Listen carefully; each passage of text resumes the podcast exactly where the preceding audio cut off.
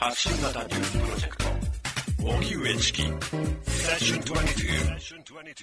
セッション 22TBS ラジオキーステーションに。荻上チキと。南部ひろみが生放送でお送りしています。ここからは特集メインセッション。今夜のテーマはこちらです。メインセッション。取材報告モード。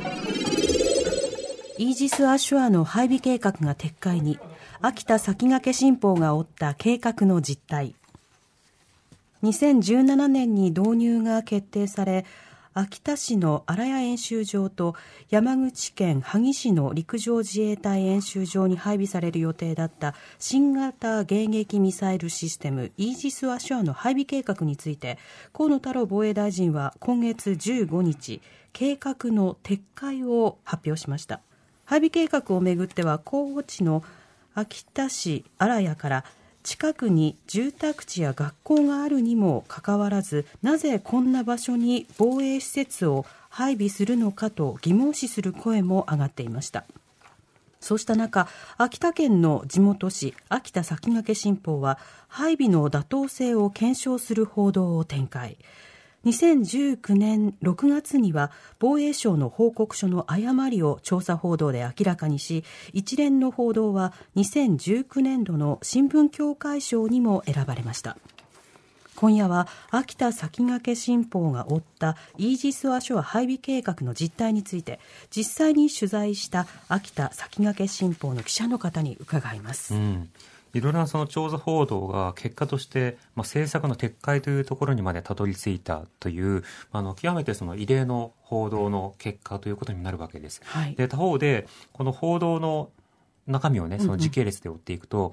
あれこんなずさんな調査報告が行われていたのかとか地元の同意をすっ飛ばして広報が先に来ていたのかとかいろいろな行政の側の問題点というものが浮き彫りになってくるわけですよね。うん、他方で安全保障上の課題というのは課題として残り続けているはずなので、はい、そのあたりをどうするのかなど今日はいろいろお話を伺っていきたいと思います。はい、では今夜のゲストをご紹介してまいります。秋田先駆新報の松川敦さんです。今日はリモートでのご出演です。よろしくお願いいたします。はい、よろしくお願いします。はい、お願いします。えー、松川さんは秋田先駆新報社会部、朝日新聞社会部、那覇総局などを経て、現在は秋田先駆新報の社会地域報道部長を務めていらっしゃいます。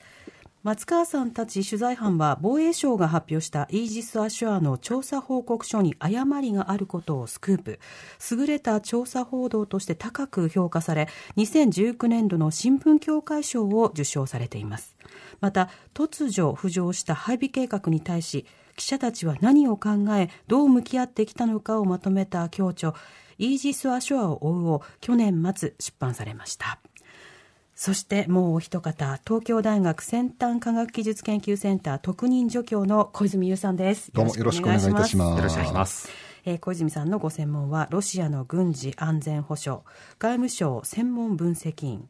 ロシア科学アカデミー世界経済国際関係研究所客員研究員未来工学研究所特別研究員などを経て現在は東京大学先端科学技術研究センターで特任助教を務めていらっしゃいます。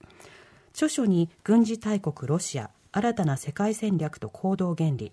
プーチンの国家戦略岐路に立つ強国ロシア。帝国ロシアの地政学。勢力圏で読むユーラシア戦略などがあります。またメールマガジンマグマグで小泉優と読む軍事大国ロシアの世界戦略も配信中です、はい、今日はあの松川さんにあのイージス発祥をめぐる一連の動きについてお話を伺いますし、えーはい、小泉さんには安全保障の観点からその意味などについて読み解いていただきます、えー、お二人ともよろしくお願いいたします。よろしくお願いいたします。はい。まずあの今回イージス発射はあの配備の計画がまああの停止ということになりました。あの、これ、中止ということではまだないのかどうかということも、ね、あの、あの、河野防衛大臣も含めて、はい、これは停止ですと。うんでもあの撤回ではありませんというようなことを記者会見の場で言っていたりはしたわけですけれども、メディアの記者の方からの質問ありましたね。そうですね。うん、まずあの一連の話はまた後ほど伺うんですが、松川さんあの今回その、この配備計画が停止になったこと、このことについてはどういうふうにお考えになってますか？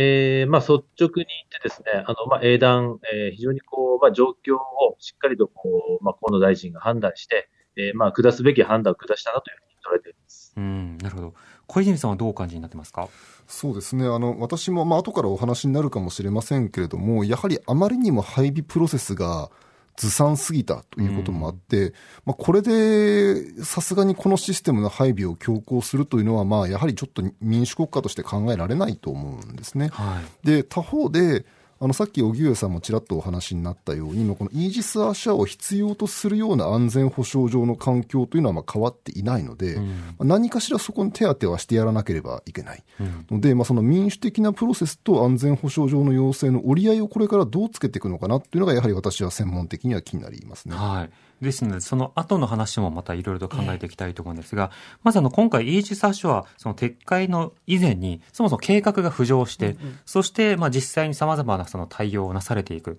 その過程を、あの、松川さんを中心にね、あの、お話を伺っていきたいと思うんですけれども、まず松川さん、このイージス・アショの配備、それがしかもその秋田県、秋田市に対して行われるという話が浮上したわけですけれども、この出来事そのものは、まずは松川さんら取材陣はどういうふうに把握したんでしょうか？えー、まあ一番最初にですね、我々がこう、配備計画というものに向き合ったのは、2017年11月に、えー、全国紙、まあ、読売新聞さんですけれども、えー、スクープでですね、えー、秋田山口に陸上イージス配備するというのが出まして、はい、えー、そこでいきなり我々のまあ地元が名指しされて、えーまあ、いきなり、えー、取材の渦中にこう放り込まれたまあ、そういったようなスタートでした。うん他市のスクープで、え、そうだったの、うん、え、秋田だったの？ってきあの知ったということですよね。はい、そうですね。うん、ということは、その話が出るまで、秋田ではイージス・アショアの話というのは出ていなかったわけですね。あのー、まあ、若干さみだれ式に全、えー、在京メディアの報道が2017年の中頃から出てきていてですね、はい、えー、いくつかの配備候補地とされる場所の名前がえー、違う全国紙で出たりしていて、えー、その中でも秋田の、まあ、今回の荒谷とは違う場所が名前上がったりしてたんですけれども、はい、その段階では全国もっとこう複数の、えー、5、6箇所あるような段階で、まあ、まさかそんなことはないだろうと思っていたら、えー、秋になって読売新聞さんが、えー、秋田と山口だとズバッと名指しした報道があってですね、うん、そこからもう急に大慌てでと言って、まあ、スタートでした。なるほど。そのニュースを知った際、その、まあ、秋田秋掛新報としてはどういった秋田先駆け新報としてはどういった取材体制というものを敷いていったんでしょうか？えーまあ、そもそもですね、こう軍事安全保障の、えーまあ、担当というような記者がいるわけでは正直我々なくてですね、はいえー、全くあの本当に手探りからだったんですよね。でただあの、まあ、直感的にやはりこう最初から多くの記者が私もそうでしたと思ったのは、本当にこんな場所に、えー、まあ、ミサイル基地ですよね。固定的なミサイル基地、日本で初めてのミサイル基地というものを置くなんていうことが、本当にこうあり得るのかと。うん、そんなことが、まあ、あもうちょっと言えば許されていいのだろうかという、その、まあ、自分たち自身も秋田市民、住民という観点で行ったときに、そのスタ、その観点がスタート地点でしたね。本当にここに置くの、どうやってそこに、そうやって決めたのここって本当にその政府が言うような、えー、置いていい、置くべきような場所なのっていう、そこがスタートでした。うん、なるほど。しかし、あの、当然ながら、それまでイージス・アショアについてのその研究とか記事を書いてきたわけでもないので、その記者たちはもう総出になって手探りで、しかしながら、はい、まあ、部局を超えて取材をしなくてはいけない状況に放り込まれたわけですよね。そうですね。あの、まあ、当時の編集幹部は、もうやれることは何でもやるんだという、まあ、あの、旗印を掲げてですね、はい、えー、やはりまあ、我々やったことがないような仕事、取材だからといって、えー、これをまあ、全国メディアに任せておくようなことでは、まあ、仮にもし本当にこう、そういったものが配備されたときに、何十年後か、本当に何か住民にとって不都合なことが来たときに、当時の新聞、地元紙はじゃあ、先駆けさんは何やってたんですかと言われるようなことに、決してその自分たちがそこでこう申し開きできないようなことはできない。うん、もうそこの、まあ、ある種の意地で、えー、本当にこういろんなことを手探りでやっていった。あの、もう山口県も配備候補地だという話になってるんで、じゃあ山口に行ってみてみよう。はい、で、世界にじゃあイージス・アショアっていうものがあるのかないのか。えー、じゃあ、ルーマニアという場所にあるというふうに分かると、そうすれば、じゃあ、ルーマニアまでも行って取材してみよう。うん、まあ、本当にこうやれることは何でもやっていったという。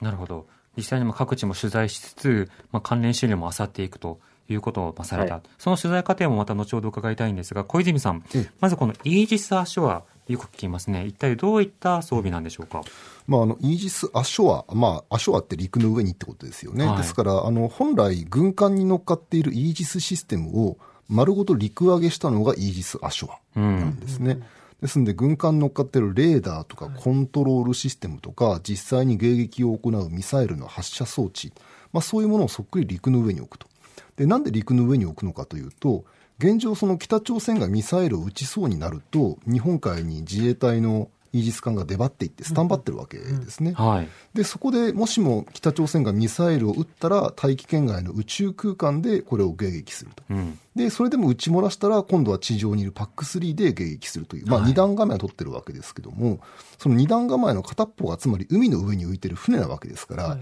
ずっと出しておけないんですよね、うん、まあ、船も疲れるし乗ってる人間も疲れると。でさらに言うとイージスシステムというのは本来はその味方の軍艦を敵の集中的なミサイル攻撃から守るために存在してるんですね。はい、なのでミサイル防衛ばっかりやってると肝心のその東シナ海なんかの方で中国軍と対峙しなきゃいけないということになった場合にまあ、肝心のその艦隊の盾がいなくなっちゃうわけですね。はい、ですので、あの、この前の河野防衛大臣の会見でも、まあ、東シナ海のこともあるのでというふうにおっしゃっていたのは、まあ、そういうことなわけですね。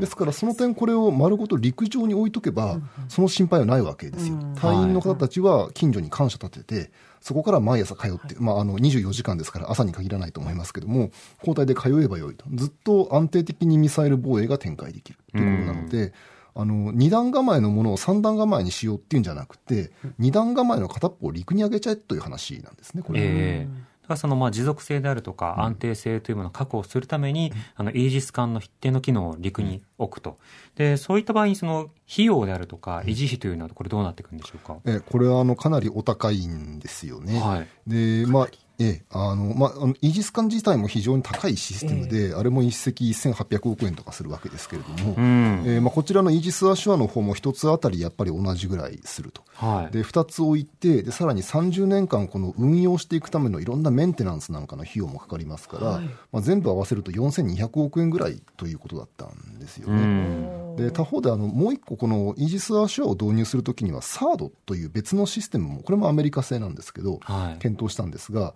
これはもうちょっと射程が短いんですね、えなので日本全土を守るためには、えー、6個システムを置かなきゃいけないということなので結局値段はこっちの方がずっと高くなってしまうということなので、はい、まあ、イージス・アシュアの方が高いんだけども他のシステムと比べるとまだリーズナブルにやれるということで、まあ、これが決まったというふうにされてますね。なるほど。で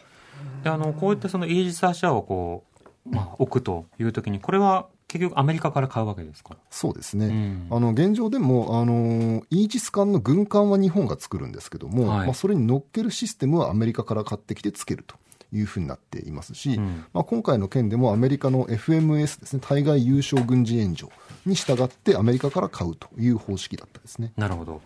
でこのイージス・アショアもしその置くとするならば、うん、日本列島の場合どういったような展開のあり方というものが、理論上は想定されるものなんでしょうか、ええ、あのこの実はイージス・アショアから撃つ、えー、SM3 ブロック 2A というミサイルの正確な射程というのは分からないんですね、はい、あの軍事機密なんです。うん、でなのであのはっきりとは分からないんだけども、ものすごく射程が長い。はい、あの宇宙空間、まあ、結局 SM3 ってあのちっちゃいロケットなんですよ、うんうん、で。これで宇宙空間に小さな体当たり衛星を打ち上げて、うん、それが飛んでくるミサイルの弾頭にぶつかって、まあ、迎撃してくれるというシステムなので、はい、あの非常に広い範囲をカバーできるということなので、はい、まあ、ざっくり日本の北側と南側に置いておけば、大体それで日本全土がカバーできるという、まあ、想定なんですね。えー、だから、まあ、あの、いずれにしても置くとすれば、まあ、東北地方のどこかか、まあ、中国から九州あたりのどこかというふうになったのは間違いないと思います。関東じゃダメなんですか？あの関東に置くこともできるとは思いますけども、はい、その場合、まずあのレーダーが山に遮られると思うんですね。あの結局、地球って丸いですよね、はい、丸いのであの、ただでさえあの水平線の影に隠れちゃうんですね、遠いものというのは。えー、さらにそこにこう山みたいな突起物があると、もっと影が大きくなって、相当高いところまで上がってくるまで見えないと。でそれに比べると、やはりこう日本海側に置いておくと、山に遮れずに、まあ、よく見えますから、まあ、置くとしたら、あの関東でもだめなことはないと思いますが、少なくともセンサーは何かしらあの日本海側の方に置くことになったと思いますし、現にあの日本に米軍が置いている弾道ミサイル防衛用のレーダーも、まあ、青森と京都の山あの海側の方に置いてるわけですね。はい、ということを考えると、まあ、やっぱり東北の海側の方、あ日本海側の方、それからまああの日本の西部の方の海側の方ということになったのは、まあ、一定の合理性はあるんだと思います、うん。まあ、北朝鮮側をこう向いているという状況が必要になってくるわけですね。でその配備候補地となったのが、その秋田市のその荒谷という場所なんですけれども、あの松川さん、この荒谷というのは一体どういった場所なんでしょうか？はい、えーとですね、あの秋田市の、えー、西の端、えー、まあ、秋田県はあの日本海に面してますけれども、まあ、日本海からまあすぐという場所にあるんですけれども、はい、えー、まあ、縦が、えー、まあ、1キロないですね。で横もまあ数百メートルという中で、えー、まあ我々の会社も実はすぐ近くにあって、えー、1キロないぐらいの場所です。なので我々の働いているフロアから外を見ると、えー、すぐ見えるような場所で、はい、えー、もうすぐ近くまで、えー、住宅が密集していて、えー、秋田商業高校という高校は、まあ、フェンスを隔てた場所にある。もう、百何十メートルという場所。で、まあ、我々からするとですね、あの、正直、ちょっとありえないなと思っているような場所でして、あの、ある、えー、在京メディアの秋田支局長が表する言い方で言うと、浜離宮庭園、東京で言うとですね、はい、浜離宮庭園に置こうとしているような感じだと。うん、海沿いに、ああいった感じの、こう、まあ、ちょっとしたまあ、スペースがあり、ただ、えー、割に近くまでもう市街地が広がっていて、で、そういった場所にこう、訪れる場所で、だからまあ、うん、秋田にこう、まあ、住みながら見てる立場で言うと、はい、ちょっとここはありえないな、ということに尽きるよね、という、そんな感じの場所です。なるほど。まあ、市街地も近い。でもこれ、あの、他にも、あの、候補地がありまして、あの、他にもというのは、秋田県以外にも、あの、どちらかを選ぶということなくて、どちらにもという候補なんですけれども、その、山口県の陸奥演習場というところが候補地に上がっている。こちらもあの、はい、松川さんの取材に行かれたということですけれども、立地の違いなどどうお感じになりましたか？えっ、ー、と、まあ、あのー、率直に言って、まあ、比べればですね、圧倒的に、あの、山口睦美の方が山の中ではあって、えー、まあ、比べてみたときには、より、こう、我々の荒谷演習場というのは、まあ、ありえないなと思うような場所でした。ただ、まあ、あの、むつみもですね、やはりその周辺に、まあ、ちょっと離れた数キロといったところには、市街、えー、集落があったりしていてですね、えー、あの、まあ、やっぱりむつみも、地元の方にとってはちょっと、どうなのという場所では、まあ、あるのは間違いないんですけれども、うん、まあ、より、こちらは本当にもう、すぐ近くまで市街地が広がっている場所で、はい、まあ、なんでだろう、本当にここをこう選んだ理由って何なんだろうこう、まあ、今に至るもそこって解けない謎なんですけれども、はい、本当にこう疑問がつきまとうような計画だったですね。うん、なるほど。あのこういったその、まあ、配備のまあ、候補地としてその山口の睦見集場そして秋田市の荒谷が上がったわけですけれどもその際あの、まあ、えまだ計画の全容が分からない中で松川さんはその町の声とかいろいろな方々の反応を主催されようとされてたわけですよね、はい、当時のさまざまな方の反応というのはどうでしたか、えー、本当これは様々で、あのー、まあ、なかなかこう定量的にどういう声がどれぐらいの割合というのは言えないんですけれども、まずやはりこう、一番多く聞くのは、本当にこんな場所に置くのかいという疑問。はい、ただ一方では、まあ、政府、国が決めたことを、えー、まあ、覆すようなことっていうのはまず考えられないから、どうせ置かれちゃうんであれば、えー、何か地元にとっていい条件を引き出した方がいいんじゃないかというような、まあ、現実的な声をするというような方もいらっしゃいましたし、うん、本当にこう、まあ、様々でしたね。うん、なるほど。ただまだ最初は、あの、現実感がないというか、あの、降ってきて、降って湧いてきたような話なので、はい、まずは詳細を知りたいっていう状況だったわけですよね。はい。うん、あの、2017年の、まあ、11月に読売新聞の報道で表面化して、次の月に、えー、閣議決定という、まあ、政府がですね、イージス・アショーの2機を日本に導入すると、まあ、正式に決定するんですね。はい、ただ、それ、その段階でも実は、秋田と山口という名前を政府は言わない、言わなかったんですよ。ええー、だから実行してみると、報道ベースでは、秋田、山口、二つの演習場が名前上がってるけれども、政府は一向に公式には表明しないという状態が、実は半年間続いてる。うん。結局2018年の6月になって、まあ、いよいよ、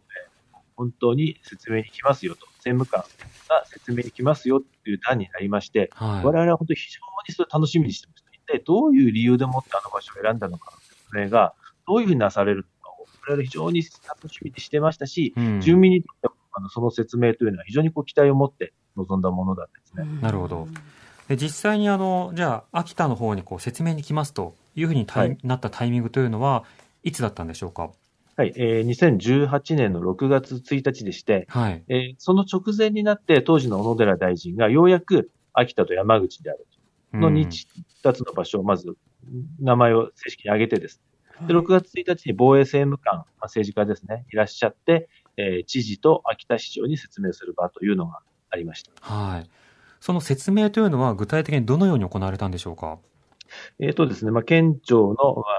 まあ、広い部屋にですね、えー、県知事と市長が待ち受ける中に防衛政務官がやってきてという、まあ、なんかセレモニー的にですね、会談の場が設定されて、我々はそれを取材したんですけれども、はい、正直、あの、まあ、肩透かしというか、うん、えー、何もこう疑問が解けない場でしかなくてですね、はい、あの、4つの理由を挙げたんです、政府は。なぜ秋田を選んだ4つの理由を挙げたんですけれども、1つは、先ほど小泉さんもおっしゃったような、その、防護範囲といったところ、観点からまず北と西に1つずつ置きたいんだと。これは1つ目の理由。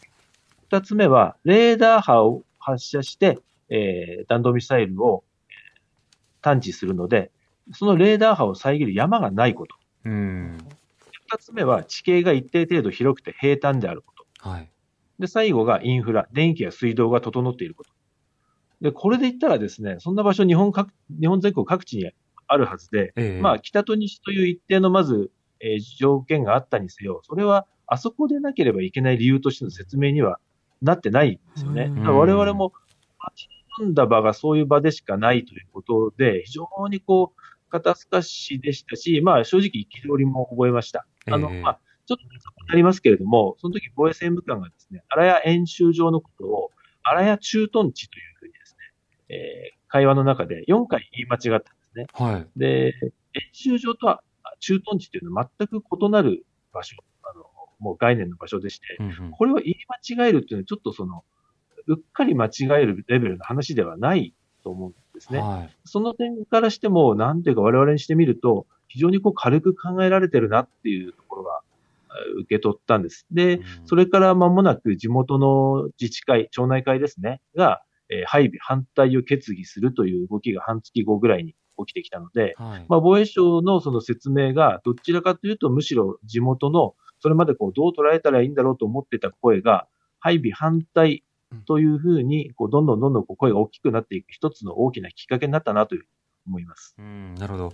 当初その説明に対して、その県の側、あの県知事などの反応というのはどんな感触だったんですか？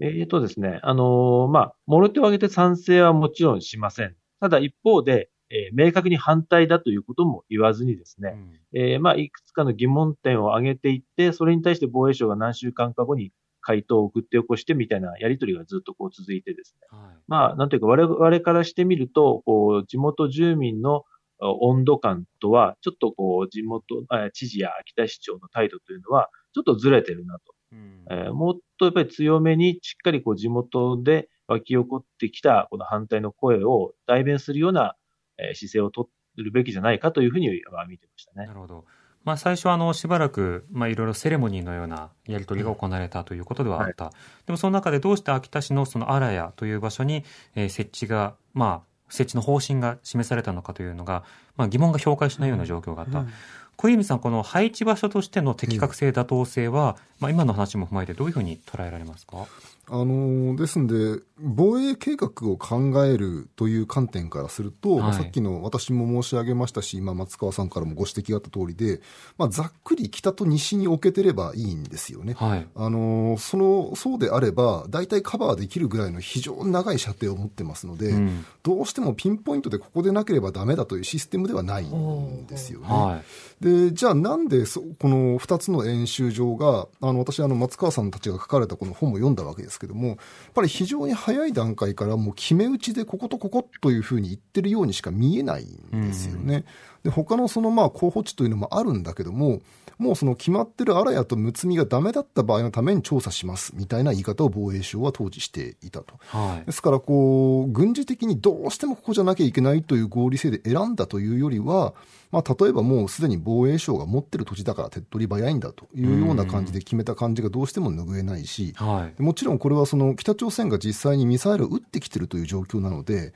まあ、なるべく早く配備できるようにというのはもちろんこれは軍事的合理性ではあるんだけれども、えー、いああまりにもその最初から決め打ちだったし、それから後からお話になると思いますけど、あのその説明のプロセスですとか、その調査のための実際の手順があまりにもずさんだったわけですよね。えー、まあ、ですからこう、ざっくり言えば合理性はあるんだけれども、その細部にあまりにも問題が多かったというのが私の印象ですね。なるほど。またあの先ほど松川さんの方からね、そのまあ市街地から非常に近いという話もありましたが、うん、そのリスクというのはいかがですか、小泉さん。そうですね、あのこれ、さっきお話ししたように、SM3 というのは宇宙空間にちっちゃい体当たり衛星を打ち上げますので、ものすごい加速度でまず上昇しなきゃいけないんですね。はい、なので最初はこうミサイルの本体の下についているブースターという加速用のロケットでガーッと上昇していくわけですが、うん、これはあの燃え尽きちゃった後はデッドウェイトあの要するにただの重しにしかならないので捨てるんですね。はい、ロケットと同じく。そうですね。あのだんだんこういらないところを捨てながら上昇していくと。でまあその中のあの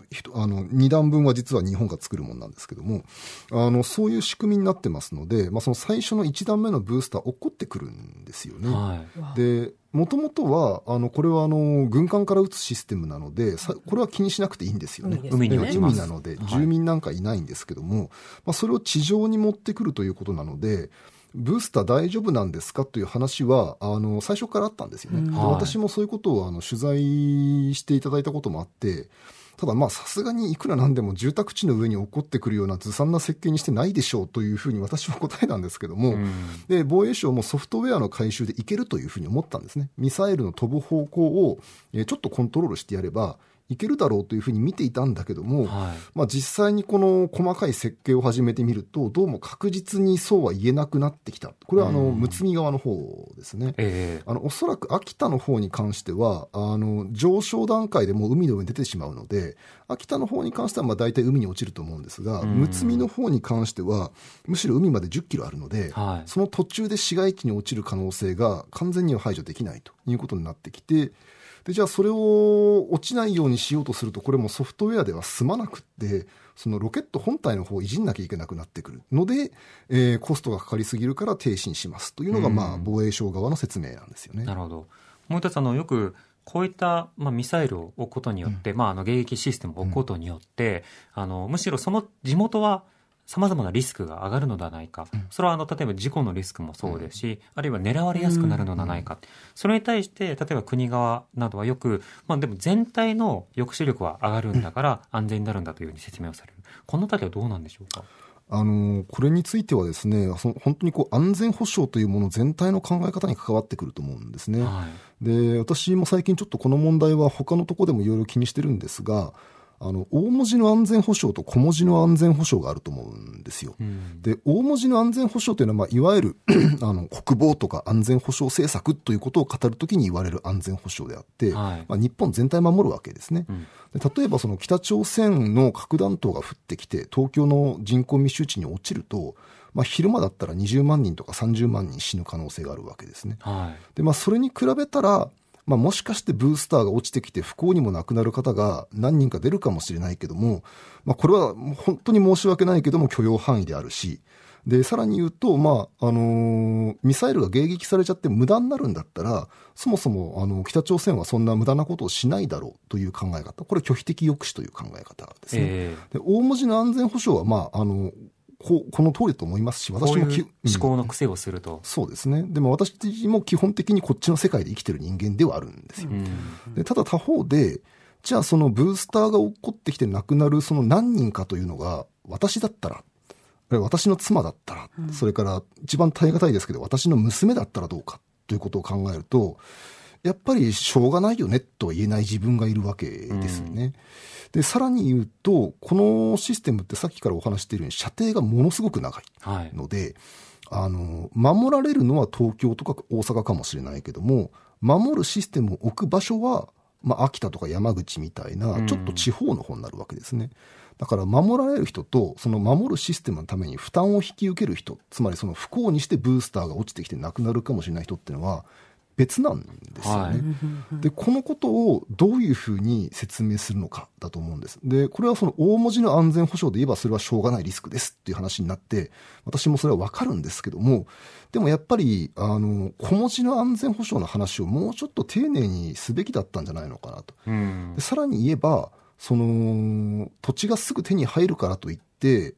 荒屋にしなければ、あるいはむみにしなければ、もう少しその小文字の安全の保障の方もうまく手当てができたと思うんですね。だからやっぱり全体的にその小文字の安全保障側であまりにも防衛省の歌詞が多かったというふうに私は思いますね。えーこれあの松川さん、先ほどあの地元への説明というものが、あの最初からどうもそのセレモニーありきでっていう話があったりしました。はい、その後、じゃあ実際にそのアレアに対してここが敵地なんだというようなその調査、そしてその報告というものが行われていくということになるわけですけれども、こちらはどういった動きだったんでしょうか？はいえー、2018年の6月に、えー、防衛政務官がまず、えー、初めて来てですね、計画を告げた。その、まあ、4ヶ月後、えー、まあ、5ヶ月後ですか。5ヶ月後、2018年10月の末から、えー、調査始まりました。はいまあ、この調査が後々に、まあ、大きな、こう、ポイントになっていくんですけれども、まあ、どういう調査かというと、えー、まあ、我々敵地調査というふうな言い方してますが、要は、えー、ミサイル発射基地を、えーサーショアを置くのに際して、例えば地盤がどうであるとか、うん、えー、周囲の住宅に対してレーダー、レーダー波がどういうような影響を与えるかとかですね。いわゆるまあそういった調査であったんですよね。はい、えー、それをまあ、えー、約7ヶ月間かけて行って、えー、その結果が出るというところがまあ次の大きなポイントになるなということで我々も、えー、そこに向けていろんなこう取材を、まあ、まあ、ルーマニアに行ったりしたのもそうですし、うん、えー、他の、まあ、日本にある他のレーダー関係の施設を取材に行ったりとかですね、いろんなこう取材をしながら、だんだんその伊豆座計画というものの持つ意味をですね、まあ我々なりにこう解きほぐしていこうということをずっと続けてたのが、はい、その7ヶ月間の調査を行われた期間だったかなというふうにですね。なるほど。実際にそのルーマニアに行った際は、そのイージス・アショアが設置されている町、その町あるいはその、まあ、基地ですね、は、実際にその市街部から、まあ、それなりに離れているなど、あの、違い、土地の違いというのもお感じになったわけですよね。そうですね。あの、まあ、実際取材に行ったのは私の同僚なので、えー、帰ってきてからいろいろ聞くと聞いたんですけれども、やはりこ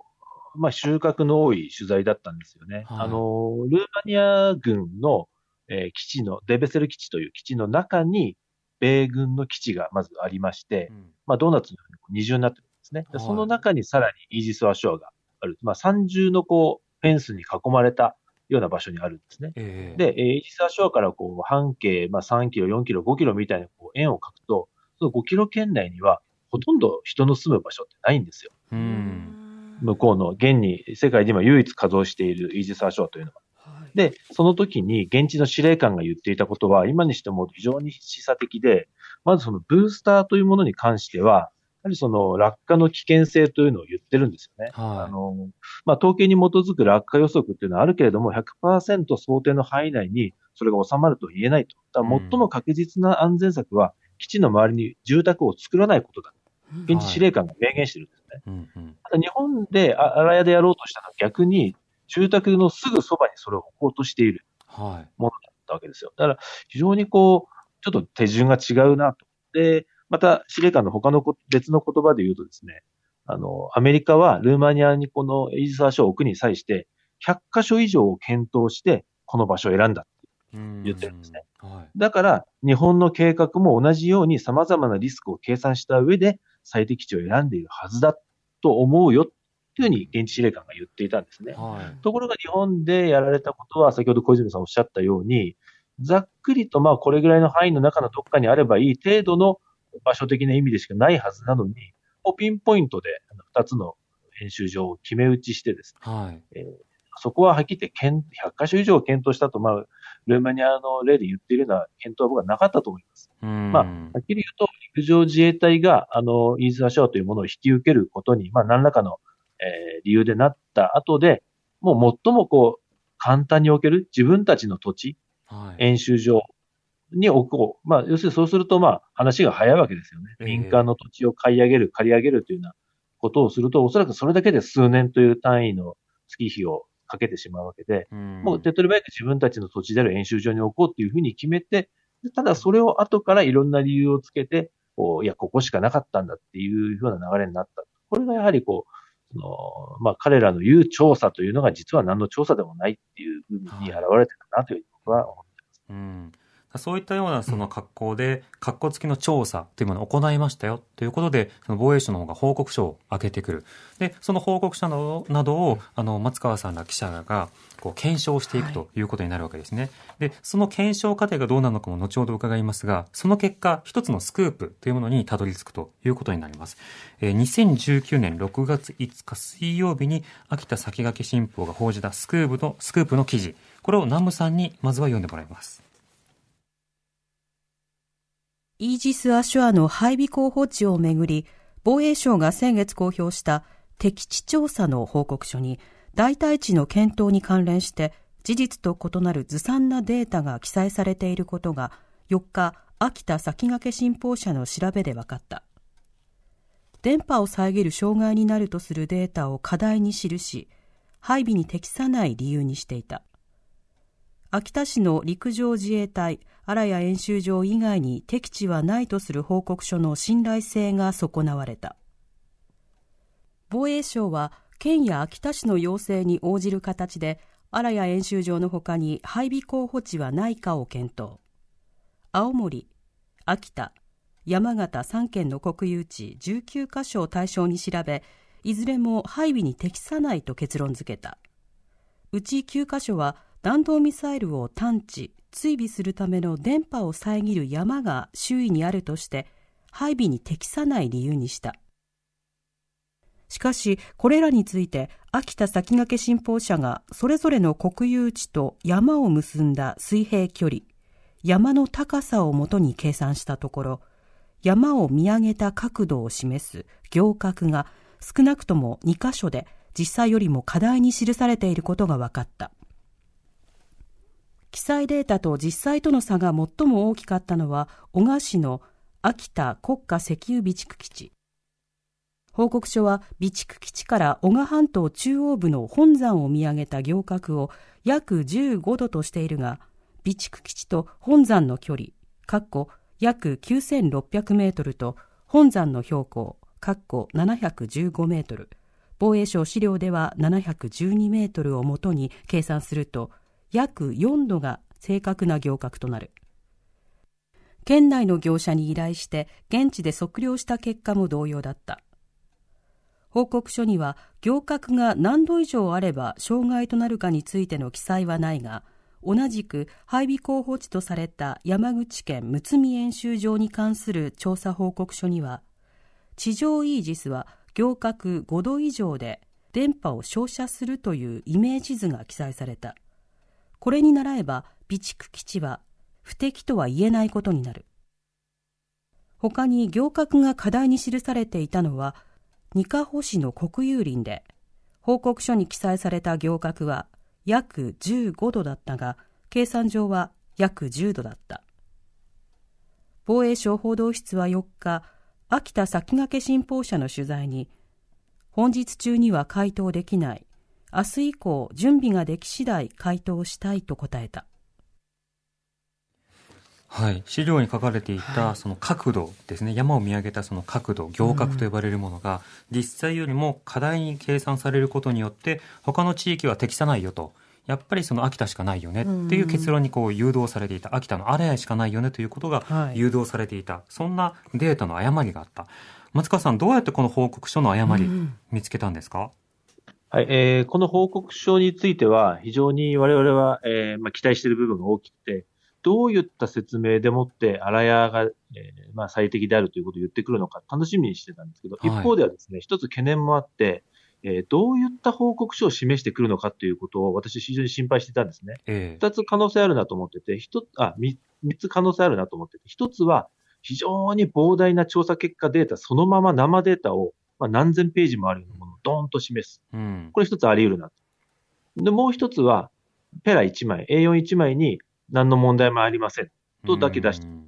で、この二つで来られると、いずれにしても我々が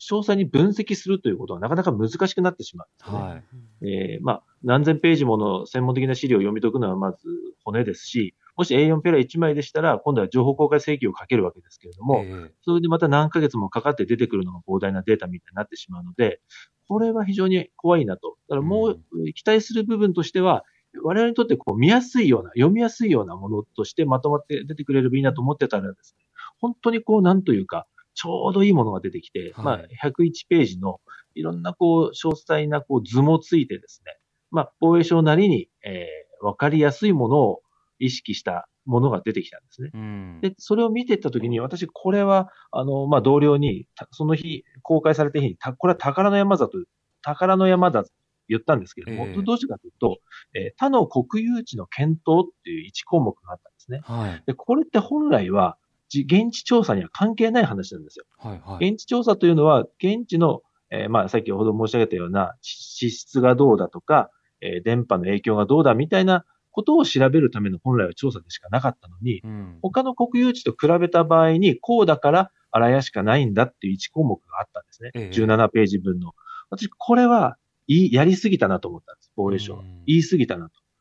やはり、あそこしかないなんていう結論は、常識的に考えてありえないんですよね。はい、ただそこの他の国有地の検討のところには、えー、もう日本、先ほど小泉さんもおっしゃったように、ざっくりあの辺にあればいい程度の話でしかないはずなのに、この、ここに挙げた19の国有地とだけ比較しても、他だともう日本を効果的に守れないとまで書いてたんですよね。はい、こんなことはありえないと。このありえなさを突き崩せば、非常にかあの防衛省のにとって痛い部分を暴き出せるなと思って、あのひたすらそれから毎日、あの、まあ、すぐに連載を始めてですね、敵地報告を読むという連載をスタートさせて、えー、徹底的に読み込んでおかしな部分をこう書いていったんですけれども、はい、まあ、毎日毎日私もこうファイルに閉じてバッグに入れて持ち歩いて、行く先々でこう暇さえあればこう開いてですね、この特にこの17ページ分のここに、えー、かなりこう焦点絞って見てたんですけども、はい、1週間経った時に、えー、6月3日の日だったんですけども、午前10時過ぎぐらいに、またその日もパラパラ見ていたら、あれと思う部分があって、はい、気づいたんですね。それはこの、先ほど読み上げていただいた記事にもありましたけれども、えー、まあ、ある一箇所のこの山の高さというか、まあ、表、見上げた時の角度を表している図があるんですが、えー、えー、他の箇所で上げている山とその山は約3倍の標高差があるのに、はい、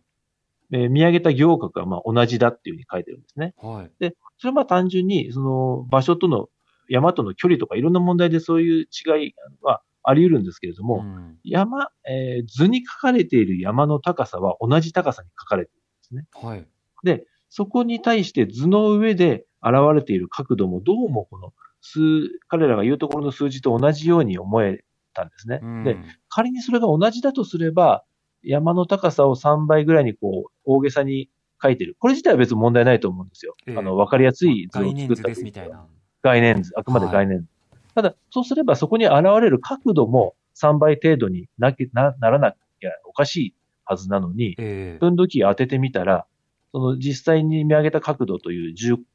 15度と同じ角度が分度器上も現れたんですよね。はい、でこれはちょっとおかしいなと思って、うんうん、まあ高校生以来の三角関数をちょっと思い出して、こう、はいはい、サイン、コサイン、タンジェットで、あ、タンジェット、タンジェットと思ってこ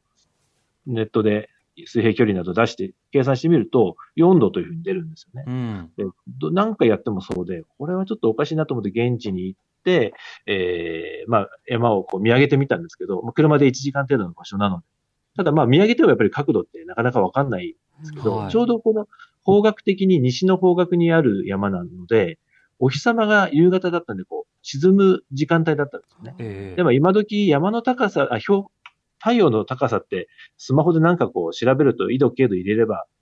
わかるようなサイトあるんじゃないかなと思ってみたら、案の定、あの、某計算機メーカーがそういう便利なサイトを作ってくれていてですね。はいはい。で、あの、Google のマップでピッとこう出した標高、緯度、経度、あ、緯度、経度入れたらですね、もう1時間ぐらいすると問題のその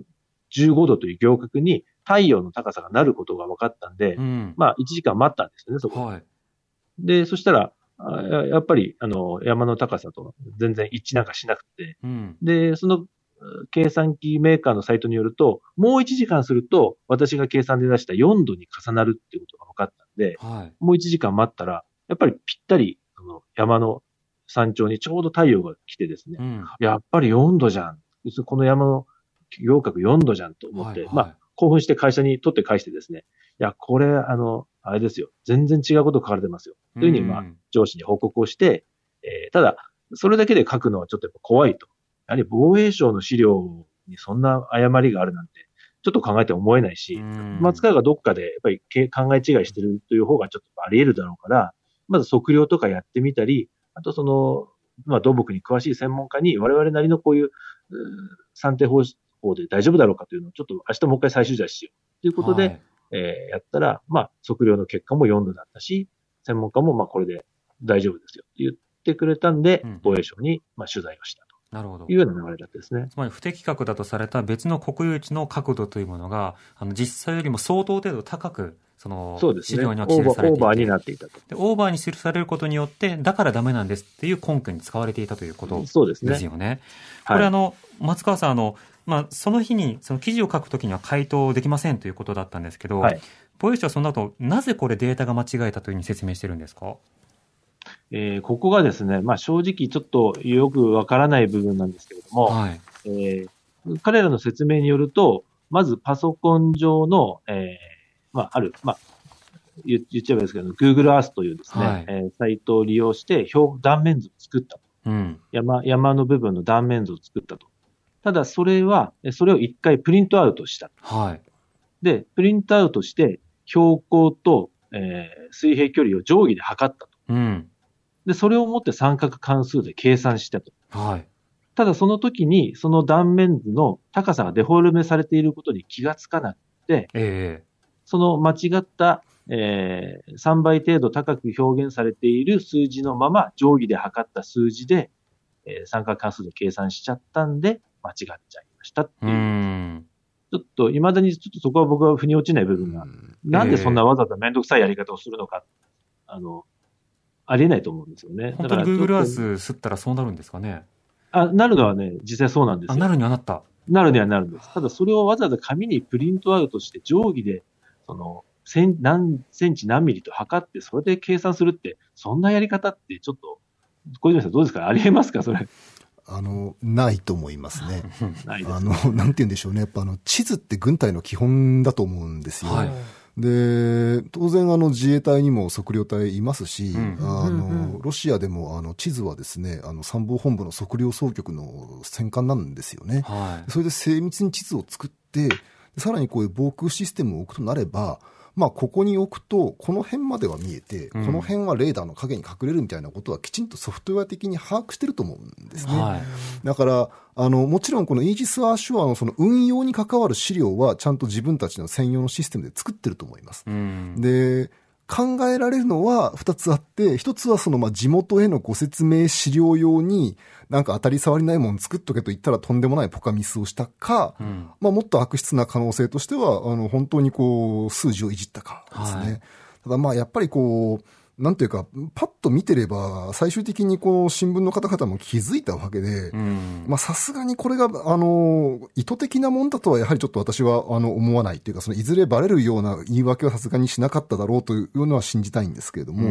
まあ、いずれにしても何かこう、もっとそのイージーな方法で説明資料を作ったことは間違いないと思いますね。そうですね。実際すべき手続きというものを掲示し、まあ、ここありきだと、あれありきだということで、いろんな資料を作ってしまったんではないかというようなことは、当然指摘できてしまう状況になるわけですね。まだまだあの松川さんにお話を伺いたいんですが、ここで一旦お知らせです。TBS ラジオキーステーションに生放送でお送りしている荻上チキセッション22。今夜のメインセッションは政府が配備計画を断念秋田先駆け新報が追ったイージス・アショア配備計画の実態とはということで、えー、秋田先駆け新報の松川敦さん東京大学先端科学技術研究センター特任助教の小泉優さんとお送りしています。よろしくお願いいたします。よろしくお願いします。よろしくお願いします。さて、松川さんたち、その秋田先駆新報が、はい、あの、まあ、防衛省の出した資料が非常にずさんであると。まあ、ずさんというか、あの、あまりに適当すぎるというようなことを、まあ、発見して、はい、それをスクープ記事として書いて、うん、というようなところまでお話を伺ったんですが、松川さん、記事への反響どうでしたか？えー、やはり非常に大きなものがあってですね、うん、あのー、まあ、それまでも、まあ、反対の声が、我々が、あの、県内でいろいろ聞いて歩いても、やはり反対する声が多いんですけれども、はい、とはいえ、まあ、政府がこういうものを決めてやると言ってるものを決められるもんでもないし、という声もやっぱり、あの一定程度あったんですけれども、はい、やはりその、地元をこれだけ軽視しているのかということが非常にこう、まあ、あからさまになって、うん、えー、ちょっとやはりその、もう反対の声には、えー、本当火がついた感じでしたね。うん、なるほど。ただ、あの、それを受けて直ちに配備撤回とはならなかったわけですよね。ならなかったですね。うん、なるほど。はいそれからあの、まあ、約報道があって1年近く経ってから、その配備の撤回というものが発表されるようになった。その理由について、あの、ソフトウェアの回収が間に合わなかったというような趣旨の説明をされてるんですけど、はいはい、そこについては松川さんどうご覧になってますか？我々もですね、あのまあ、去年の年末ぐらいから、えー、在京メディアが、荒屋については政府断念の方向だと。い。うような報道があって、はい、我々もまあいろんなその、まあ、つてがないなりに、一応しなりにいろんな取材していくと、まあどうもやっぱりその方向ではあるようだと。うん、でただ、えー、秋田県内の他の場所ということをまた防衛省は出してくるようだ。というような情報の中で、はい、えー、次の展開というのは、まあ、荒屋断念、ただ秋田の別の場所、浮上ということで第2ラウンド始まるんだろうなというふうに思って取材していたので、えー、えー、正直の、それが根っこからこう、覆るような話になっていくというのは、あの、想定の外にあったので、うん、非常に、まあ、驚きましたね。うん、でも、この報道の影響も、率直に言うとあると思うんですけれども、あくまでソフトウェアということにしてますよね。はい、はい、うん、はい。あの、はい。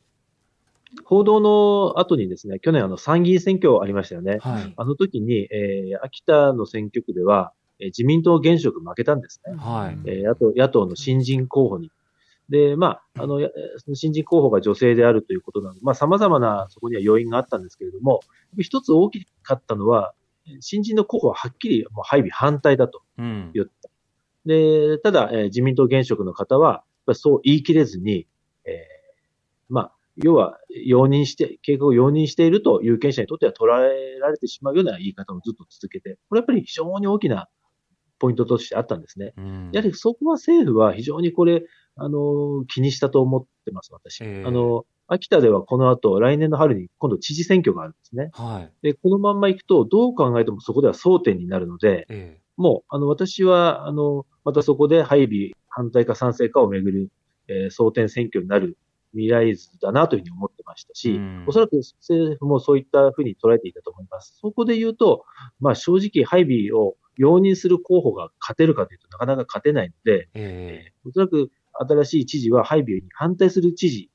いずれ誰がなるんですよ。なったと思うんです。うそうしたらもうこれは容易には進まない話になってしまうので、はい、私はやっぱりそこを避けた、まあ、少なくとも秋田においてはもう全く秋田に置こうとする限りはもう展望がない状態だったので、それやっぱり回避するという考えは非常に大きな部分としてあっただろうと僕はやっぱ思ってます。うん。いずれにせよと。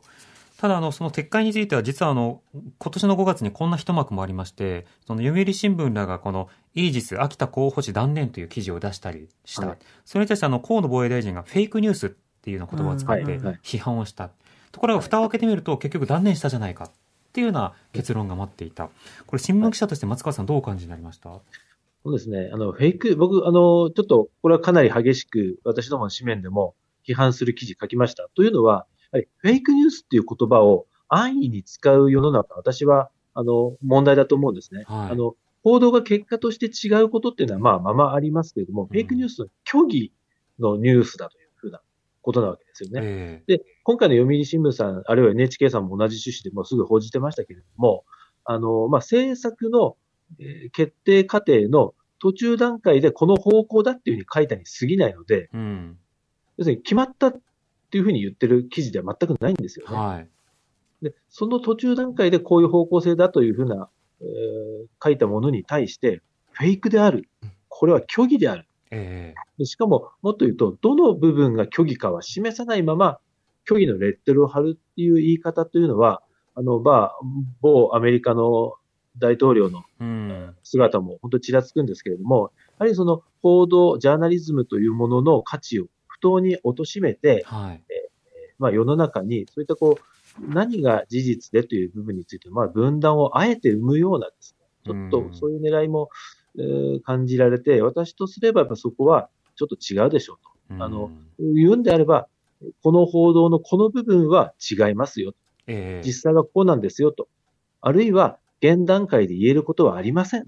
これもあり得ると思うんですよね。はい、ノーコメント。うん、フェイクニュースとまで言ってしまうというのは、私はちょっとどうなのかなと思いますね。うん今、分断を煽るような対応だったという話がありました。最後にあの小泉さん、あのこういった仕方で説明がずさんであり、あるいはその間違いであったり、あるいは捏造なんじゃないかという話もあって、分断がより生まれたりした。一方で、その安全保障のためにどういうふうな対応をしていくのかという議題はそのまま残っている。今後必要な議論どうでしょうか？あの2つ言いたいんですけども、1つはやはりミサイル防衛自体は必要だと思ってるんですね、はい、でミサイル防衛は必要で、そのためにイージス・アショアは日本としては、まあ、現状考えうる限り、ベストのシステムだったんだろうと思うんですね、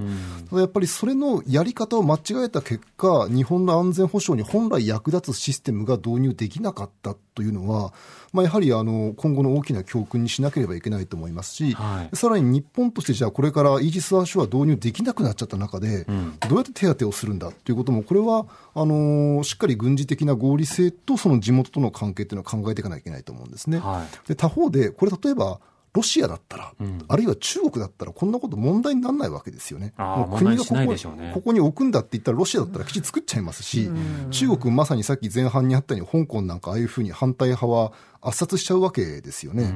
で、それに対して日本の場合はやっぱりこう、住民が声を上げて、地元の新聞が調査報道して問題だってなったら、まあ、撤回される。その意味でやっぱりまだ日本というのは全然救いがあると思いますし、まあ、そういう日本だからやはり守る必要があるんだと。いうふうに私は思うんですね。それができない日本だったら別に守んなくてもいいんじゃないとさえ思うんですが、あの、守る価値がある日本なのだから、えー、この先日本のミサイル防衛をどういうふうにするかということは、やはりあの、一から、はい、で、なおかつその小文字の安全保障をしっかり頭に入れながら、大文字の安全保障をどういうふうにするのかということを考えていってほしいなと思います。出直しですね。松川敦さん、小泉優さんとお送りしました。ありがとうございました。どうもありがとうございました。ありがとうございました。発信型ニュースプロジェクト。荻上チキセッション22